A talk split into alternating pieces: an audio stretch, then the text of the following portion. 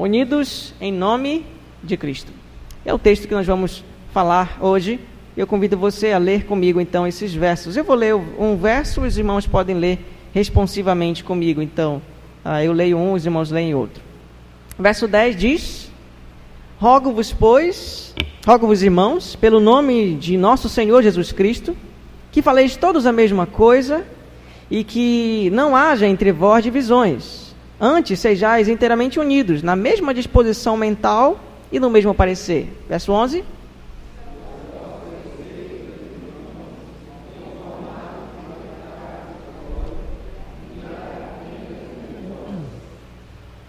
Refiro-me ao fato de que de cada um de vós dizer: Eu sou de Paulo, e eu de Apolo, e eu de Cefas, e eu de Cristo.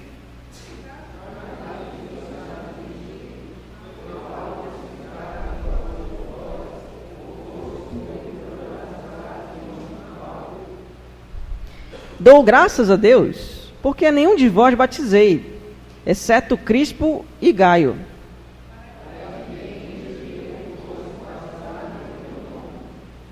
Batizei também a casa de Estéfanas. Além destes, não me lembro se batizei algum outro.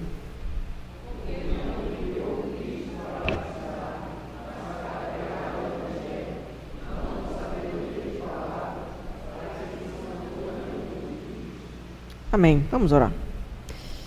Senhor, nós te pedimos mais uma vez misericórdia sobre nossa vida, a fim de que saiamos daqui preenchidos pela tua palavra, envolvidos pelo teu espírito, praticando para a tua glória. Pedimos isso em nome de Jesus. Ajuda-nos. Nós não somos suficientes para isso. Eu, como pregador, não sou capaz de entregar a tua palavra sem o teu auxílio.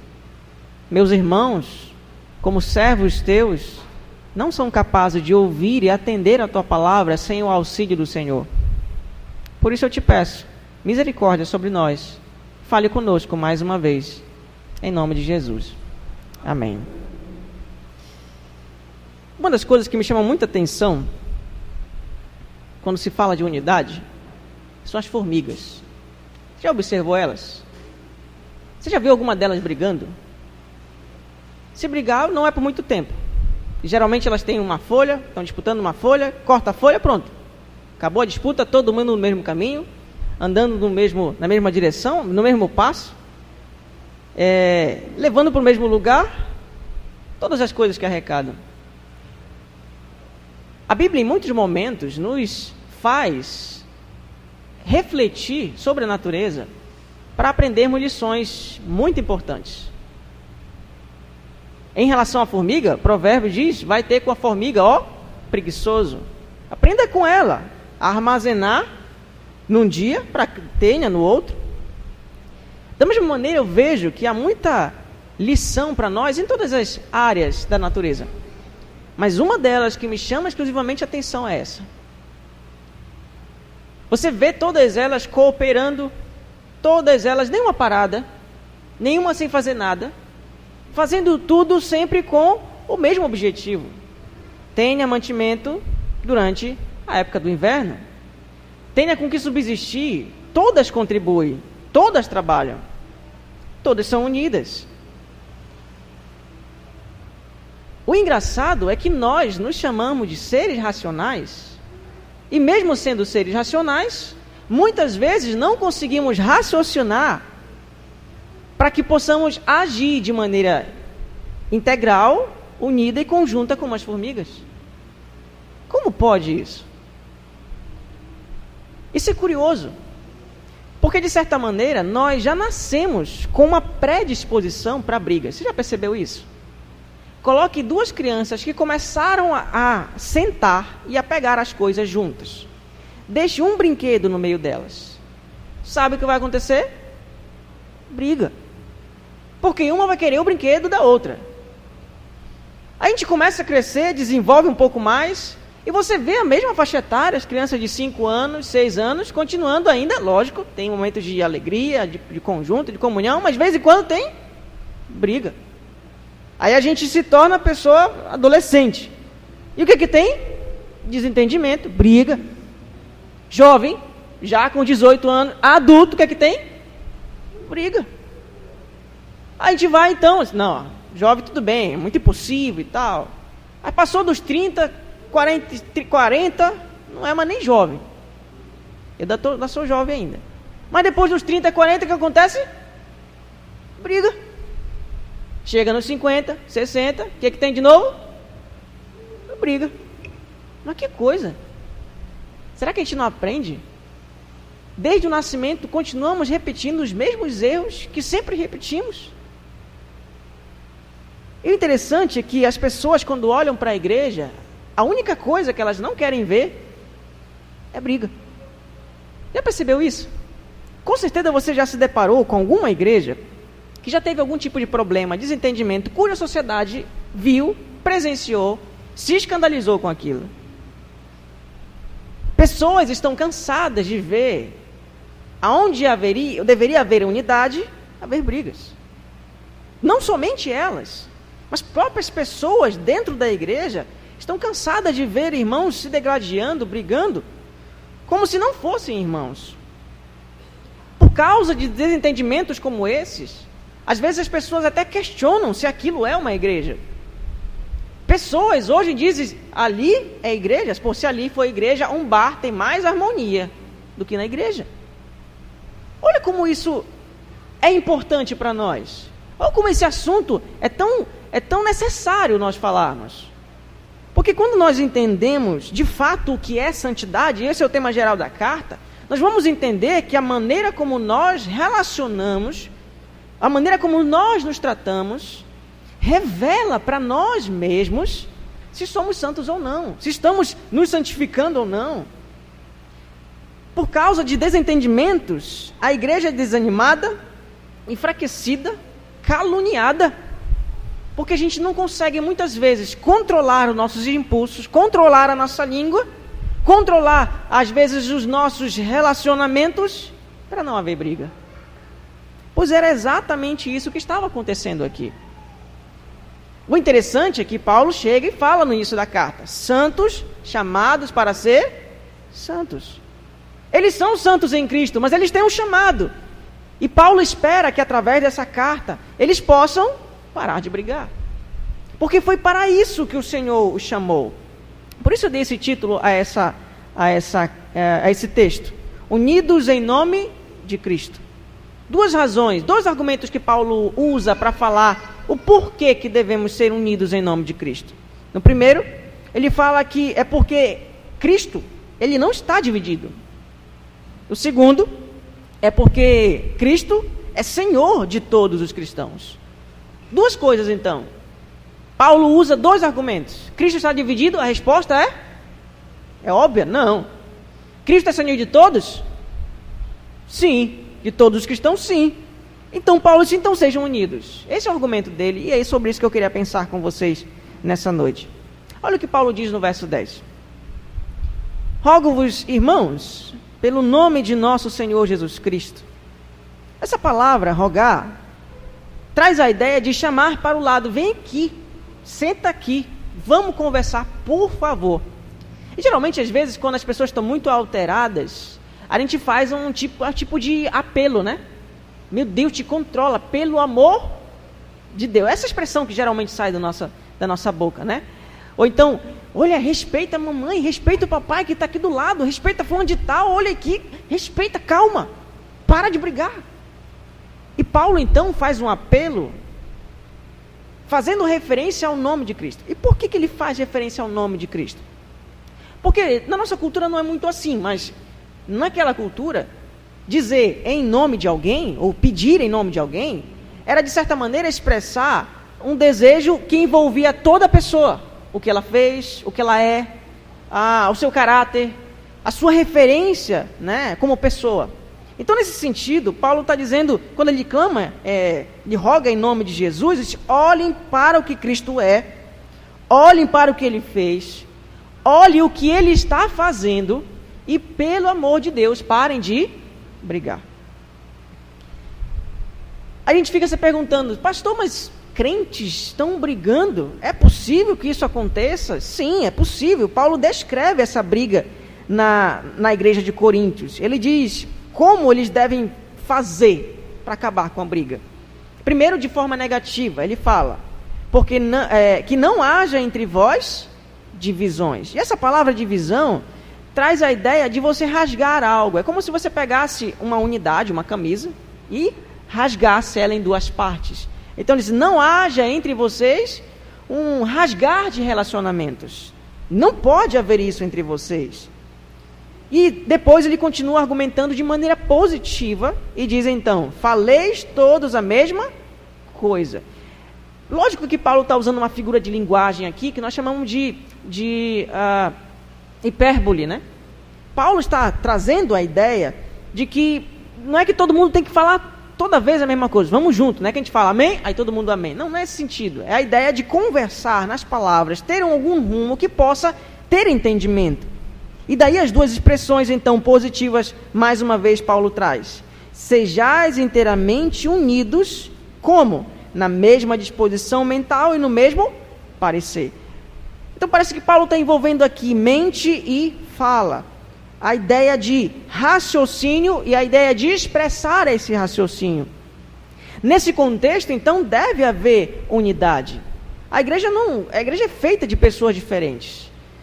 Pessoas não conseguem falar sempre a mesma coisa, mas quando elas têm um norte, têm um propósito, têm um alvo, elas têm condições então de pelo menos caminharem juntas. E Paulo colocou então que esse alvo, essa razão deles estarem unidos é porque eles querem expressar essa natureza de Cristo.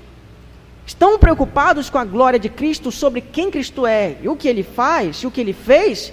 Então, pensando nisso, parem de brigar, o que Paulo fala para essa igreja. Para uma igreja local, ser, é para ser espiritualmente saudável, harmoniosa, eficaz, é preciso, acima de tudo, então, ter um norte, uma, um norte doutrinário, um, um caminho a seguir. E Paulo está dando esse caminho. Olhem para Cristo. Olhem para Ele. Busquem a glória dele. Honrem o nome dele. Como? Parando de brigar. E o interessante também é que esse aspecto que Paulo fala, fala, ele se direciona a uma igreja local. Lógico que toda a igreja de Cristo, espalhada pelo mundo inteiro, deve estar unida, toda ela. Mas ele está se referindo a uma igreja local, porque é na igreja local que nós mais experimentamos esse tipo de conflito. Então a exortação é muito mais direcionada para a igreja local, como uma igreja, a igreja Moriá e outras podem estar também, mas porque é aqui que nós experimentamos relacionamentos. E nesses relacionamentos nós temos que moldá-los para que honrem o nome de Cristo. Por isso nós chegamos então à primeira lição. A unidade é consequência do nosso desejo de honrar o nome do Senhor. Quando nós começamos a associar que a maneira como nós nos comportamos e nos relacionamos está diretamente ligada com a honra do nome do Senhor, nós começamos a pensar então um pouco mais sobre como tratamos as pessoas, como conversamos com elas. O que pensamos, dizemos, fazemos, certo ou errado, não, não principalmente por causa do efeito, mas por causa da glória de Cristo, deve haver uma preocupação em nós.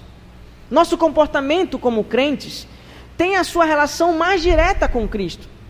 Quando nós esquecemos disso, nós achamos que podemos falar o que, querer, o que quisermos, a hora que quisermos, do jeito que quisermos, e está tudo ok. Às vezes achamos que o certo é fazer a coisa certa sem pensar em como Cristo deve é, é, gostaria que isso acontecesse. Mas uma coisa importante, quando nós entendemos que a, nossos relacionamentos expressam essa glória de Cristo, nós começamos a entender um pouco do aspecto evangelístico da igreja. Nós testemunhamos com o nosso relacionamento. Quer ver uma coisa? Atos, capítulo 2, verso 46 e 47 nos relata uma coisa bastante interessante em relação a isso. Atos 2, verso 46 e 47. Diz assim: Diariamente perseveravam unânimes no templo, partindo pão de casa em casa e tomavam suas refeições com alegria e singeleza de coração, louvando a Deus e contando com a simpatia do povo. Enquanto isso, acrescentava-lhes o Senhor, dia a dia, os que iam sendo salvos. Isso é importante. Nós precisamos ter uma coisa clara na mente. Relacionamento, todo ele, e principalmente no aspecto da igreja, relacionamento entre irmãos é um lugar ou de honrar a Cristo ou de desonrá-lo. Relacionamentos entre irmãos são oportunidades que Deus nos dá frequentemente para que digamos ao mundo que servimos a um Deus diferente, que servimos a um Cristo diferente, que torna-nos diferentes, a ponto da comunidade, das pessoas, dos nossos amigos, tentarem, de certa maneira, pelo menos ter curiosidade para descobrir por que somos diferentes. Isso nós vemos claramente no Antigo Testamento. Quando nós olhamos nas páginas, Deus estabelecendo a lei para o povo, Deus quer que o povo tenha uma condução de vida diferente dos outros povos, a fim de que os outros povos venham a Israel e percebam e ouçam sobre esse Deus que é diferente. Em outras palavras, um Deus diferente tem uma expressão visível dessa sua diferença através do seu povo. Quando o seu povo ouve sua palavra e honra seu nome, então a humanidade é impactada com isso. O próprio Cristo deixou isso muito claro para nós quando ele disse: Nisto conhecerão todos que sois meus discípulos se tiverdes amor uns aos outros.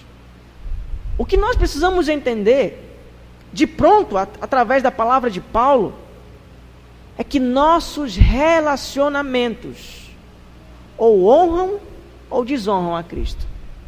E aí são coisas importantes que a gente deve pensar. Quando você conversa com algum irmão, com raiva, com indignação, você consegue raciocinar e pensar antes de colocar aquilo para fora. Espera aí. A glória de Cristo está em jogo. Sabe aquelas técnicas de psicologia que o pessoal diz para nós? Olha, quando você estiver com muita raiva, você vai começar a contar até 10. Está com raiva? Um, dois, três, quatro. Respira. A técnica de Paulo é lembre que não é somente o teu irmão que está do seu lado. O Senhor está aqui também. E o nome dele é por ti glorificado ou não. Naquilo que vamos fazer agora, nessa conversa. Isso é importante para a gente. Deus quer que nós entendamos que nosso relacionamento horizontal está intimamente ligado com o nosso relacionamento vertical. Mas Paulo não para por aí, ele continua, e eu quero que você olhe na sua Bíblia. E ele tenta responder uma pergunta: como essa divisão pôde chegar nesse ponto? Como esta igreja pôde chegar até mesmo a possibilidade de briga? Era o que poderia estar acontecendo aqui nessa igreja. E então o verso 11 diz para a gente: Pois, a vosso respeito, meus irmãos, fui informado pelos da casa de Chloe de que há contendas entre vós. Sabe aquela pessoa que conta para o pastor as coisas ruins que estão acontecendo? Sabe aquela pessoa? Como é que os outros olham para ela? Tem uns termos que nós usamos aí, meio, meio pejorativos, né? Dedo duro, né? X9 e outros aí. E Paulo, com muita transparência, diz: Olha, foi os da casa de Chloe que me disseram. Agora imagina só. Imagina assim que eu chego com. Lendo a carta então de Paulo, eu fui informado pela família do presbítero Rafael que a igreja está brigando. O que, que, que, o pessoal faria? Olha o constrangimento dos irmãos da casa de Chloe, né? Todo mundo olhando para eles foi falar para Paulo o que está acontecendo aqui. Tu não tem vergonha? Imagina só, imaginando como era o constrangimento dessa família. A gente pensa que todo passar de informação é fofoca. Não. Quando nós passamos com o objetivo de resolver o problema com a pessoa certa, isso é bênção. Isso não é problema. Isso não causa intriga. Então Paulo diz que essa família, os da casa dessa família, de Chloe, contaram para ele, fizeram um fuxico santo. Vamos chamar assim. Contaram uma história que deveriam ter contado. Preocupados, talvez, com a unidade da igreja, vendo a situação de irmãos se degradando contra irmãos, dizem, não vai, vamos contar, vamos procurar ajuda. E procuraram a ajuda de Paulo, então. Paulo diz que tipo de briga é essa? Qual é a razão dessa briga? Ele fala então no verso 12. Refiro-me ao fato de cada um de vós dizer: Eu sou de Paulo. Peraí, vamos pensar. Quem foi Paulo para essa igreja? Paulo passou aqui mais ou menos um ano e meio, um ano e oito meses aí, plantando essa igreja. E você já percebeu que quando nós ouvimos o Evangelho e encontramos o Evangelho através de alguém, nós temos um respeito por aquela pessoa, não é verdade? Já passou por isso? Né? Quando aquela pessoa que foi a primeira pessoa que pregou o Evangelho para você, que acompanhou você, discipulou você, orou com você, chorou com você, visitou você, tomou café com você, almoçou com você, dormiu até na sua casa alguma vez, teve comunhão com você, foi embora. Mas você nunca mais vai esquecer dela. Na é verdade? E parece que esse grupo, de certa maneira, tinha esse apreço por Paulo. Esse grupo, então, estava caracterizando o seguinte: olha, Paulo, quando estava aqui, fez assim, assim, assim. Se fizer diferente, então eu não concordo. Porque foi assim desde o início. Paulo orientou a gente desse, desse jeito. Parece que a ideia aqui, um pouco mais de tradicionalismo. O respeito por Paulo estava tão grande e já estava chegando a uma proporção até errada, que não poderia haver um outro tipo de posicionamento ou de, de atitude que não estivesse igual acho que Paulo desenvolveu, porque estariam errados. Então esse grupo é caracterizado aqui como a ideia do pessoal que é tradicional. Só que tradicional não é, não é todo ruim. Mas quando falamos de tradicionalismo, aí é uma coisa ruim. Deixa eu tentar explicar para os irmãos. A verdade que nós aprendemos aqui é o seguinte: o tradicionalismo prejudica a unidade da igreja. Deixa eu tentar dar uma ilustração para os irmãos para entenderem isso. Teve um dia que um, um dos meus alunos, numa dessas aulas que eu dou por aí, fez um comentário comigo e disse assim: Pastor, e ele não sabia que eu, o jeito que eu pregava, não tinha me visto pregar. Pastor, é o seguinte: pregador, pregação, para mim, é o pastor com a Bíblia aberta só e a igreja. Isso é pregação para mim. Isso é pregação bíblica, reformada.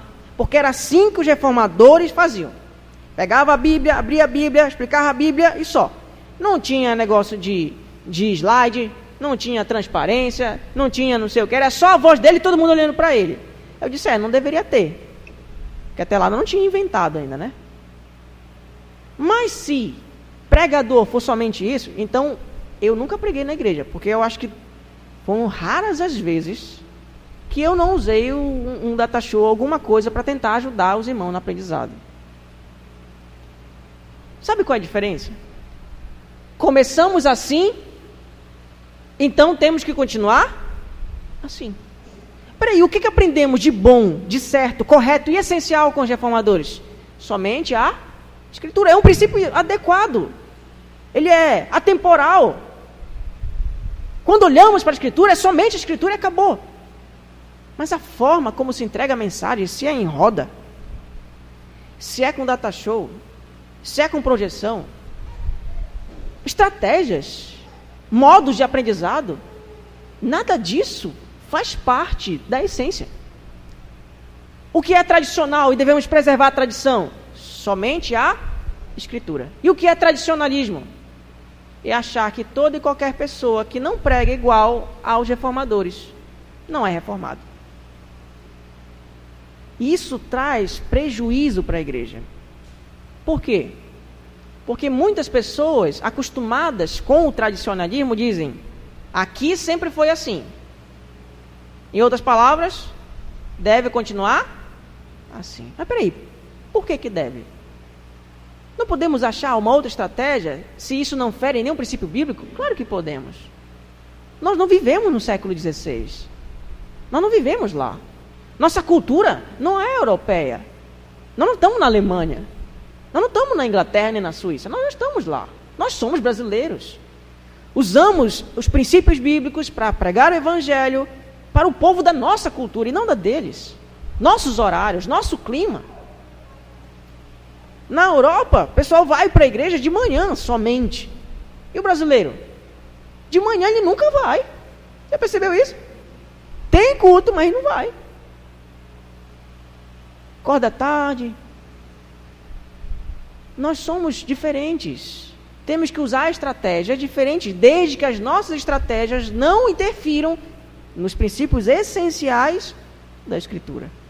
E todas as vezes que nós transformamos a tradição em tradicionalismo, nós então prejudicamos a unidade da igreja. Segundo, Paulo descreve mais um grupo que diz assim: Eu sou de Apolo. Quem é Apolo? Bom, de acordo com a escritura, Apolo veio de Alexandria, no Egito, e quem não sabe, Alexandria é como se fosse Harvard para nós, né? Qual a universidade mais conhecida, sei lá, mais respeitada no mundo inteiro? Eu, talvez tenha outras aí, mas na minha cabeça vem Harvard, né? É, ou talvez outra. Não sei. Mas para mim é essa que vem na cabeça. Imagina só que esse cara, estudioso, estudioso de lá. Não, Pitágoras não. estudioso de lá, vem para essa igreja e começa a pregar. E a escritura também dá a ideia de que, de que Apolo ele era um cara intelectual, conhecedor, um cara que tinha oratória, estudou oratória também em Alexandria. Era, era normal estudar isso na, nas escolas da época, vamos dizer assim. E aí ele chega lá, com toda aquela pomposidade, com toda aquele, aquela ânsia da oratória, fazendo argumentos, enérgico, e começa a pregar o evangelho de uma forma empolgante, cativante, e aí todo mundo fica, ah, glória a Deus, aleluia, é Apolo. E Paulo? Aí outro grupo dizia assim, rapaz, comparando Paulo com Apolo, Paulo, tu é fraco. Parece que Apolo involuntariamente criou, não estou dizendo que ele criou, viu gente? Por causa dele, criou-se um grupo de intelectuais que gostavam da eloquência, que gostavam do conhecimento. De maneira que, quando esse grupo se reunia, então eles diziam: quem não estuda a Escritura, ó, ó, que, tu lê a Bíblia quantas vezes por dia? Aí a pessoa diz: não, eu leio só uma. Ah, tá difícil. Por favor, sai. Tu vai quantas vezes à igreja no culto de doutrina? Diz, ah, eu vou uma vez no mês, meu trabalho. Você, não, tudo bem, pode sair. Né? Você não faz parte do nosso grupo. Parece que criou uma elite intelectualista naquele momento. E havia também uma grande tendência na própria cidade de Coríntios em respeitar e considerar e valorizar, supervalorizar pessoas que tivessem essa habilidade na oratória que se expressavam bem, que, com, que convenciam as pessoas. Tanto é que eles se reuniam em algumas vezes, em algumas praças, assim como as pessoas se reúnem para falar de futebol, eles se reuniam para ouvir os filósofos, os oradores falando, que julgavam a habilidade deles. Quando um orador tinha a capacidade de fazer a pessoa chorar e um momento depois fazê-la sorrir, então era o cara, dava oferta, né? Dava até, até contribuição, rapaz, toma aí, ó, tu é o cara, né? Isso contribuiu então para a formação desse grupo. E aí nós chegamos então à nossa outra verdade. O intelectualismo. Essa foi uma palavra que eu criei. Né? A Marinha me desculpe aí, Marinha. El eloquencialismo. Prejudica a unidade da igreja. Quando nós olhamos para os dons das pessoas a ponto de desprezarmos os dons das outras, nós estamos prejudicando a unidade da igreja. Hoje vivemos uma grande onda de intelectuais na igreja reformada.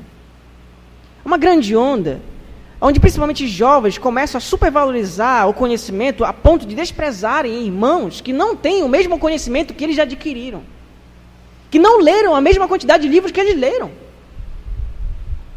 Tem jovens que começam então a chamar os outros de burros, de preguiçosos, que não têm respeito algum por esses irmãos, que muitas vezes não têm a mesma velocidade de aprendizado que eles. E aí cria-se então na própria igreja uma divisão. Os intelectuais e os não intelectuais. Hoje vivemos também onde várias pessoas supervalorizam a oratória, a eloquência, e alguns pregadores a ponto de desprezarem aquelas pessoas que não têm essa mesma energia no púlpito. Vai pregar numa igreja que valoriza, supervaloriza a eloquência. Aí você vai pregar lá, como muitos pregam, falando, conversando numa boa. Quem você é para eles? Ninguém. Você não é usado. Você não é ungido. Por quê? Porque você não, não se empolga. Não dá um glória a Deus, um aleluia. Outro dia eu fui pregar numa igreja dessas. E quando eu vou pregar numa igreja dessa, eu ainda sou um pouquinho mais animado. Né? Por causa dos irmãos, eu tento ser um pouquinho mais animado. Mas tem hora que esse ânimo, às vezes, me, me incomoda. Né? Mas quando alguém prega numa igreja dessa, que valoriza demais a eloquência oratória, e não é eloquente, você é desqualificado, desprezado. E quando isso acontece, aonde está o espaço para mestres como Paulo? que, como diz a Escritura, não era tão expressivo na pregação assim. Aonde está espaço para eles? Quando nós valorizamos demais o conhecimento e a eloquência, nós prejudicamos a nossa própria igreja e o corpo de Cristo. Outro grupo que surgiu lá foi o grupo de Cefas. Bom, não se tem relato histórico de, Cef, de Pedro, né? Cefas, é, ter passado muito tempo ali doutrinando pessoas, pregando, não tem esse relato. É possível que ele tenha visitado a igreja de Coríntios. Mas ah, que seria esse grupo? Basicamente, esse grupo pode ser muito bem é, caracterizado como pessoas que gostavam do judaísmo. Na cidade de Coríntios haviam judeus que se converteram ao cristianismo e aí, imagina só que Pedro faz uma visita, aí aquela, aquela ânsia, né, de voltar às práticas do judaísmo fica, fica guardado, né, fica com ele lá na, na, dentro do seu DNA. E aí pode ser que esse grupo tenha desenvolvido, então, o que nós chamamos de legalismo. E nós encontramos evidências de legalismo na igreja de Coríntios. Quando nós percebemos ali lá no capítulo 8 ou capítulo 10, olha, não come isso, porque se você comer, você vai ser, é, você vai ficar impuro. Olha, não participa disso, porque se você participar, ou você vai perder, você vai perder a sua salvação. Parafraseando aqui o texto. Então é possível que pessoas tenham saído do judaísmo, se convertido ao cristianismo, mas queriam continuar com as práticas judaicas. E isso traz então outra ideia para nós de um outro grupo. O legalismo prejudica a unidade da igreja. Você já percebeu que, vez ou outra, nós encontramos pessoas que caem no perigo de entender a vida cristã como os fariseus entendiam? Domingo? Não, domingo você não pode ir para outro lugar se não for para a igreja. Não, não pode. Porque domingo é dia do Senhor. E no dia do Senhor não pode ter lazer. Se for para a praia é pecado. Não, não é. Torna-se pecado se você desprezar o culto. Por quê? Porque nesse momento, esse é o momento que Deus separou, que nós separamos, para glorificarmos a Deus, ouvirmos a palavra e crescermos espiritualmente. Ora, se você é cristão e não valoriza o domingo como um dia que você deve separar esse momento para cultuar junto com os irmãos e aprender a escritura, então está errado. Mas proibir pessoas de ir ao shopping ou fazer coisa assim já é legalismo. E vez ou outra nós encontramos pessoas assim, que querem colocar regras onde não tem, proibições onde não tem, permissões também onde não tem. Elas passam a considerar que todo e qualquer cristão que não exclui do seu cardápio um tipo de comida é um cristão menos espiritual que elas. Passam a considerar que um cristão que bebe determinada bebida que elas não bebem são menos espirituais. Começamos a resumir ou restringir o cristianismo como uma, uma crença de proibições. Faça isso, não faça aquilo. Faça isso, não faça aquilo. E acabamos então criando dentro da igreja divisões. Considerando que estamos muitas vezes achando que vivendo a espiritualidade como deve ser vivida, e não estamos. Estamos prejudicando a espiritualidade nossa e de nossos irmãos. Outro grupo que Paulo fala aqui é o grupo de Cristo. Agora imagina só, pensa comigo. Tem o grupo do tradicionalista. Tem o grupo do intelectualista. Tem o grupo do legalista. Automaticamente tem uma galera que vê lá todo mundo, rapaz, esse cara disse que é de Paulo, esse outro de Apolo, esse de Pedro. Rapaz, eu não sou de ninguém. Eu sou de Cristo. Revoltado com aquela situação ali de brigas entre líderes. Não, nem eu não quero líder espiritual, não. É Cristo e pronto, acabou. Aí tem um problema. Porque a Escritura diz que Deus, que Cristo separou líderes mestres, pastores, anciãos, presbíteros, para administrar e governarem a igreja. E esse grupo, então, traz o tom de alguém que não respeita a liderança humana. Ele diz o seguinte: olha, liderança humana para mim não serve. Só Deus e pronto. Aí é um perigo.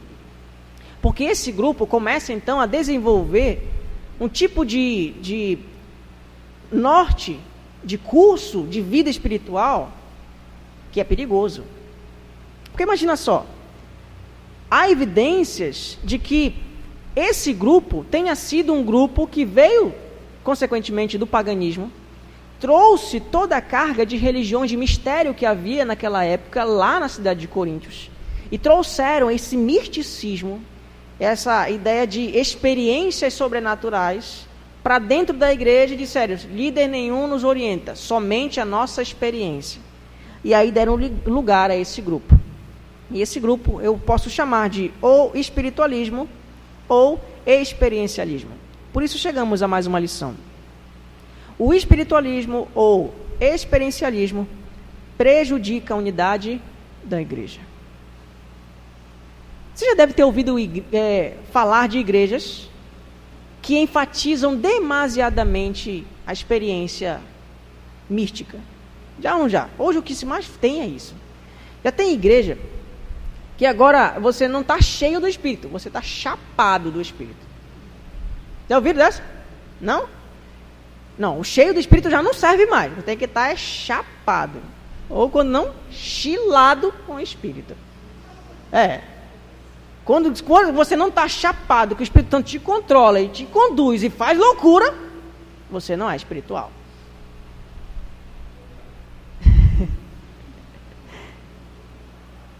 o experiencialismo, irmãos, é mais difícil ainda. Por quê? Porque com o tradicionalismo você pode usar a Bíblia e dizer, olha, tradição, Bíblia também, né? Está aqui, ó, dizendo isso. Aí você tenta convencer aquela pessoa. Com o intelectualista, olha, tu não diz que deve amar o irmão, não está dizendo aqui? É verdade, você pode convencer a pessoa. Com o legalista, você prova, se olha, comida sacrificada a ídolo, já não, não é mais desse jeito, está aqui, ó, com Pedro, está vendo em Atos assim, beleza. Mas quando chega com essa galera experiencialista, espiritualista, o que acontece? Ele diz assim: Não, Deus me revelou. Foi Deus que falou para mim. Aí você vai abrir, peraí. Não, a Bíblia está dizendo assim, não. Foi Deus que falou comigo. Tu está duvidando da minha experiência?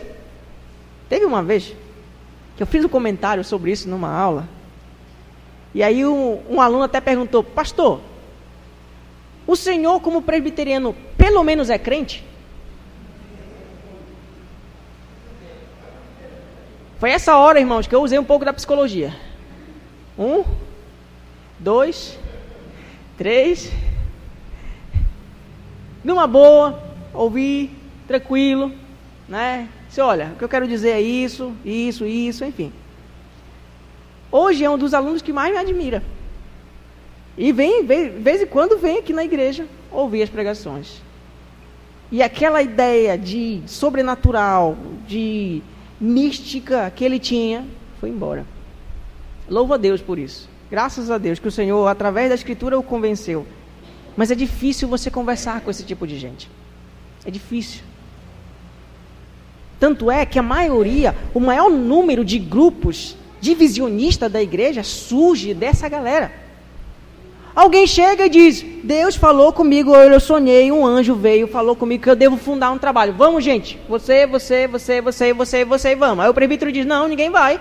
Não, Deus falou comigo. Você está indo contra Deus, presbítero? Aí o presbítero. É contra Deus, pastor? Aí disse: Olha, contra Deus não, mas contra ti, sim. A maioria das igrejas surge porque pessoas alegam que tiveram uma experiência sobrenatural que não está se casando com a forma como está se conduzindo o trabalho dentro da igreja tradicional e diz: Não, Deus não quer isso para nós, nós vamos sair e sai, divide a igreja. Por quê? Justamente porque alegou ter uma visão espiritual onde a própria Escritura orienta que nós devemos ser direcionados pela Escritura.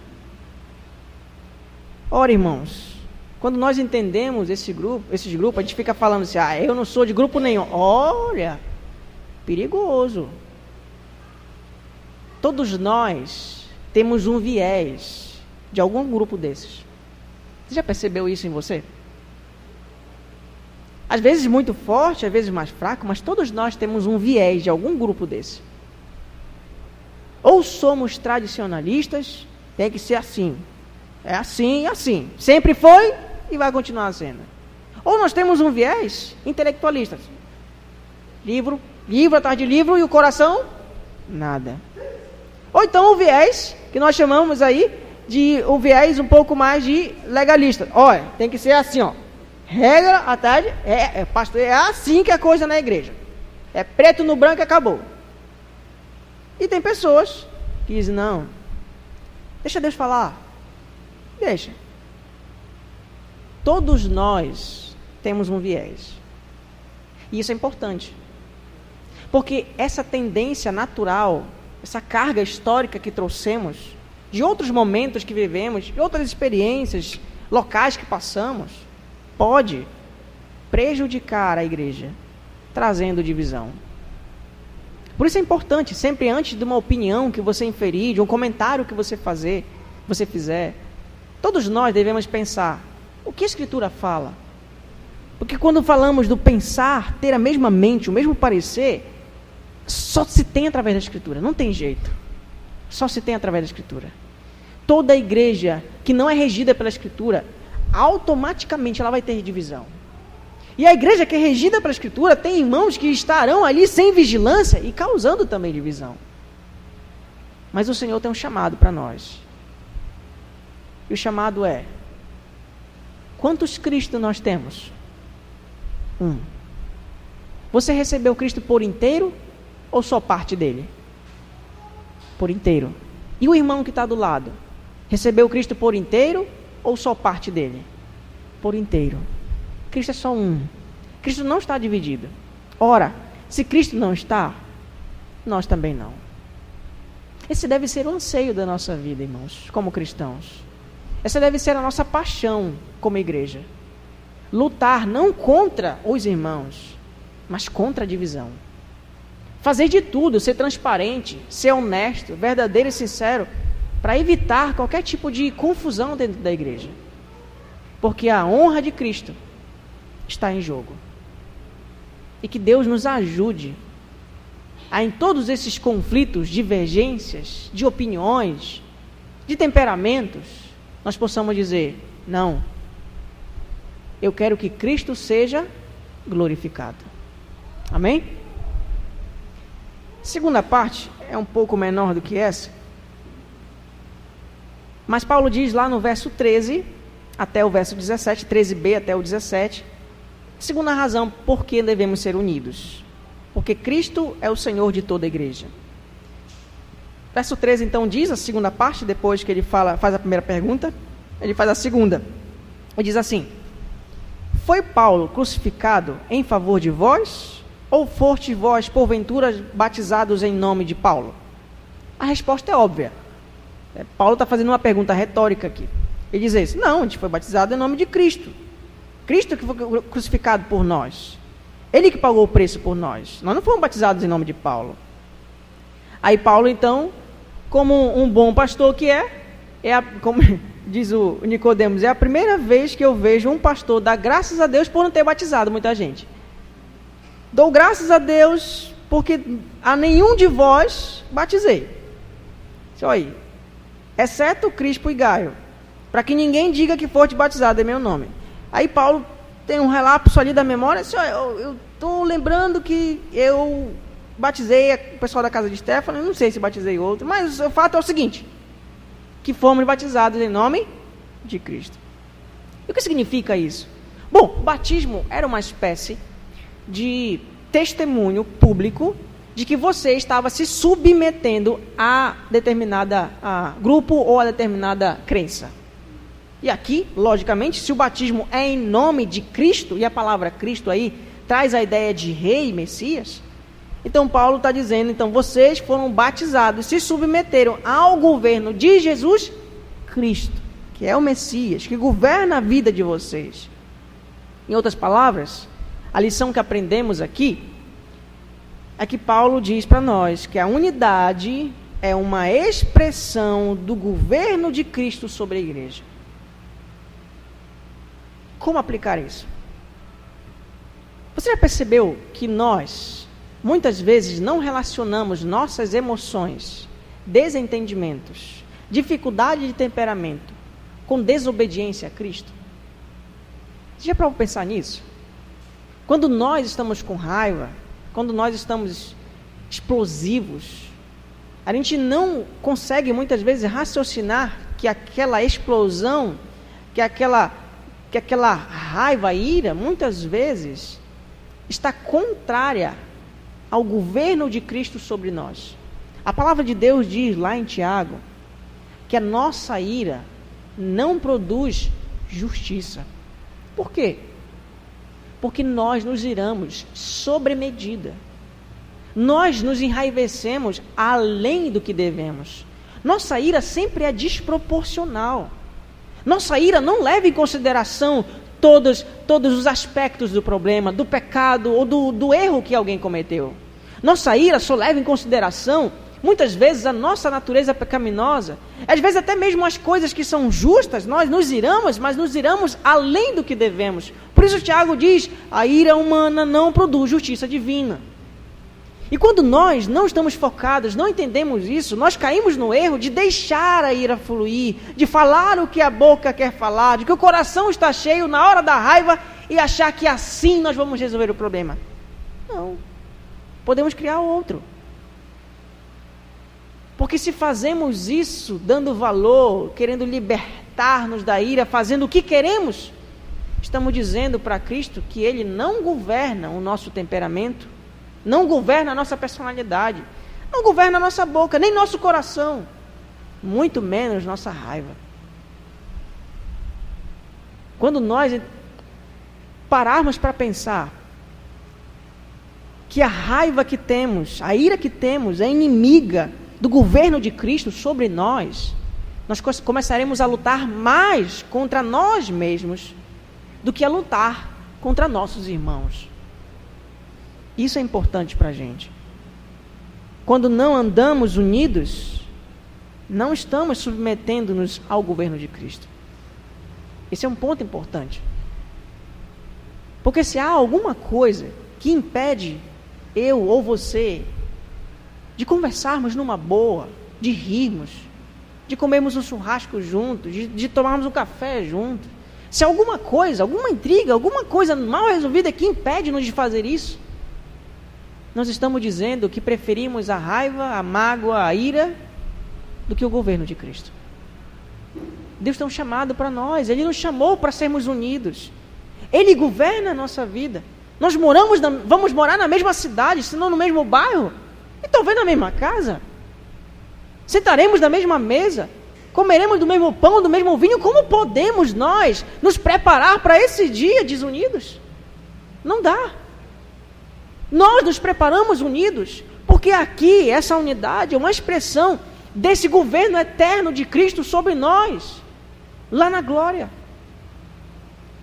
Vivemos o aqui com a esperança já de que experimentemos partículas do de lá. Um dia não haverá mais como nós desentendermos.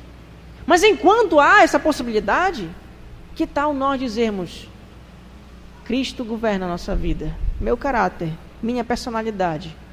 Por isso, independentemente do que você tenha feito por mim, para mim, contra mim, que o governo de Cristo governe o meu comportamento com você. Se eu estivesse numa igreja pentecostal, alguém dizia aleluia, glória a Deus. É nessas horas, irmãos, que nós devemos ansiar por realmente, de fato, Deus expresse e nos ajude a vivermos para a sua glória, debaixo do seu governo. Essa é a razão pela qual existimos. Nós vivemos para a glória de Deus, e a glória de Deus é vista nessa luta nossa de dizer que aqui quem governa é o Senhor. Diga isso para você mesmo quando você estiver com raiva, com mágoa, com, com algum tipo de, de intriga com seu irmão. Diga para você mesmo: o que eu quero, não faço. O que Cristo quer, isso vou fazer. Porque quem governa aqui é Ele. Pois Ele me comprou com um alto preço, de braços abertos numa cruz, derramando o seu sangue, esvaindo sua vida, para que eu pudesse estar aqui, sentado nessa cadeira ouvindo Sua palavra, com os ouvidos atentos ao que Ele tem para mim, para que um dia eu vá lá morar com Ele. Amém? Segunda parte aqui, ou aplicação, princípio que eu posso encontrar nesse texto, está do verso 17. Olhe lá o verso 17. Paulo, então, depois de dizer que fomos batizados em nome de Cristo, Cristo foi crucificado por nós, que Cristo é quem governa a nossa vida, ele então diz que ele não foi chamado assim para batizar. Ele não, é um, não, é um, não foi o perfil de ministério dele. E ele diz isso no verso 17. Porque não me enviou Cristo para batizar, mas para pregar o evangelho. Mas você lembra, né, que o mandato de Cristo para o seu discípulo é: ide por todo mundo, pregar o evangelho, toda criatura, batizando-os em nome do Pai, do Filho, né? Então, será que Paulo está contradizendo aqui a ordem de Cristo? Não. Ele está simplesmente dizendo que o ministério específico que Cristo deu para ele foi o da pregação. Assim como Cristo pregava, também mandava seus discípulos batizarem. Mas essa é a ideia, é a questão de ênfase. E ele diz então que Cristo mandou pregar o evangelho. Mas ele diz a forma como esse evangelho deveria ser pregado por Paulo. Não com sabedoria de palavras, para que se não anule a cruz de Cristo. Ora, Paulo sabia que os coríntios tinham uma influência grega, que os coríntios supervalorizavam a eloquência. Paulo sabia. E Paulo estudou isso também. Paulo era um, uma pessoa muito culta, mas ele resolveu não dar isso para eles para que eles não tivessem, de alguma forma, um apoio, uma bengala da eloquência para poder seguir o caminho de Cristo. Paulo resolveu fazer isso. Já que vocês supervalorizam a eloquência, eu não vou dar isso para vocês. Eu vou dar simplesmente o Evangelho. Para que, se vocês recebam o Evangelho, recebam somente ele, nada mais. O que percebemos, então, é que Paulo está dizendo que o que é importante nesse aspecto, quando falamos de unidade da igreja, não é o desenvolvimento de quem está pregando, não é a, a capacidade da pessoa que está pregando, mas o conteúdo da pregação dele o Evangelho. Por isso nós chegamos a outra parte, outro princípio da mensagem. A unidade, nossa unidade da igreja, exalta a pregação do Evangelho da cruz e não a performance do pregador. Uma das marcas de uma igreja que está unida, que vive unida, que busca unidade, é que ela não olha para o pregador como se o pregador fosse o cara. Ela olha para o pregador como se fosse um contribuinte, um agente, um instrumento que entrega aquilo que é essencial o Evangelho. Vivemos, irmãos, numa época onde pessoas formariam uma igreja em um dia só por causa da presença de líderes espirituais. Eu tenho certeza, sem medo de errar, que se Nicodemos, Hernandes Dias Lopes, Frank Ferreira, Paulo Júnior, Jonas Madureira e tantos outros dissessem, vou para São Luís implantar um trabalho lá na Raposa. Começa tal dia lá a igreja. Eu vou só eu e minha esposa e vamos começar o trabalho lá. E anuncia na rede social. Eu não tenho dúvida que pessoas sairiam do centro, pessoas sairiam lá do, do João Paulo, pessoas sairiam lá de Val Saldanha, pessoas sairiam lá do Anjo da Guarda para frequentar a igreja desses caras. Não tenho dúvida. A minha grande questão é: nada contra eles, são homens de Deus, a gente reconhece isso. Mas o interesse estaria no Evangelho ou neles? Porque se tivesse o interesse no Evangelho, estaria na raposa, pregando o Evangelho.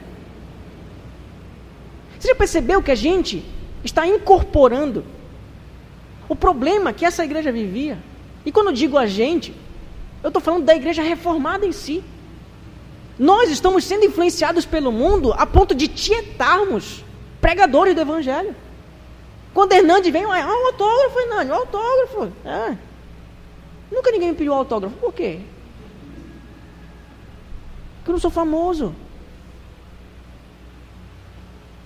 Outro dia Nicodemos veio numa igreja aí, o pessoal, na hora da reunião do conselho, batia na porta. Ei, ei pastor, eu posso bater uma foto? Fazer uma selfie, só uma selfie. Rapidinho, rapidinho.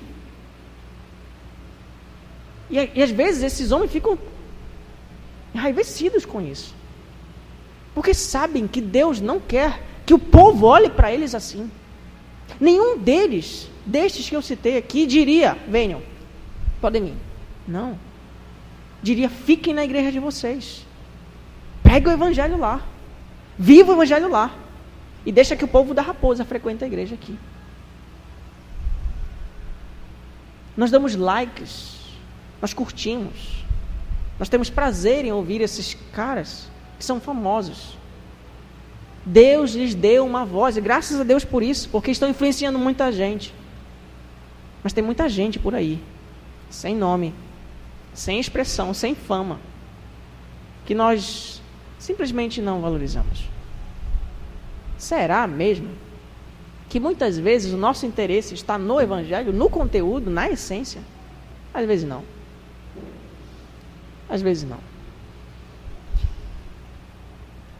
Pessoas vivem numa igreja muitas vezes por causa do pregador e não da mensagem. Esse era um problema da igreja de Coríntios. Esse é um problema nosso. Às vezes eu fico pensando e tentando analisar o comentário das pessoas em relação à minha pregação. Algumas dizem assim: Eu gosto do pastor Gediel. Aí eu fico logo: Por que, que você gosta? Na minha cabeça vem logo. Se a pessoa diz não, porque eu entendo, aí eu fico calmo. Quando ela diz eu gosto da maneira como o senhor prega, aí eu tento entender qual é a maneira que eu prego. Se for em relação a ela entender o evangelho, eu fico tranquilo. Não, porque o senhor sabe, né, e tal, não sei. Não. Aí eu não, não dá. Aí não dá. Aí, tem vezes que, dependendo do local, dependendo da pessoa, eu chamo a pessoas. Não é assim. O Senhor não quer isso. E eu não quero isso para mim. E nem para você. Porque isso causa divisão. Sempre que cristãos, irmãos, prestam fidelidade a uma personalidade humana, como um pregador ou um pastor talentoso, automaticamente eles desviaram os olhos de Cristo e estão olhando para o pregador. E quando fazem isso, sempre haverá divisão. Sempre. Portanto, nossos olhos para homens de Deus como esses é que Deus lhe dê a graça. para homens de Deus também que não são famosos como esses, é que Deus lhe dê a graça. Quando vocês ouvem outras pessoas pregando, que pregam o evangelho juntamente comigo, eu fico feliz. Eu fico feliz quando eu vejo irmãos ouvindo o pastor Gilvan pregando com toda a sua oratória, a sua eloquência. Deus lhe deu essa personalidade, graças a Deus. Ouço pessoas também, como o pastor Aldo, que muitas vezes traz também a palavra de uma maneira muito argumentativa, graças a Deus por isso. Ouço pessoas ouvindo o pastor, uh, o pastor Vilmar, dou graças a Deus por isso. Cada um tem a sua maneira de entregar a palavra e nós precisamos absorver e aproveitar o máximo que pudermos do dom que Deus lhes deu, de acordo com a personalidade de cada um. Porque o que importa para nós, o que interessa para nós é o Evangelho. Não são eles, não somos nós, é o Evangelho. Glórias a Deus pelo Evangelho. E os pregadores, porque o Senhor os usa. Mas eles não podem assumir o lugar de Cristo. Não podem. Que Deus me livre de um dia tentar cativar ou usar a minha habilidade ou conhecimento, desenvoltura para fazer isso. Que o Senhor me livre disso. E que o Senhor livre os irmãos também de valorizar demais os mensageiros e esquecer da mensagem. Se, importa, se o que importa para você é o Evangelho, as portas dessa igreja estão abertas, escancaradas. Agora, se o que importa para você é o pregador, elas estarão fechadas. Porque o Senhor não chama pessoas para viver o Evangelho atrás de pregadores.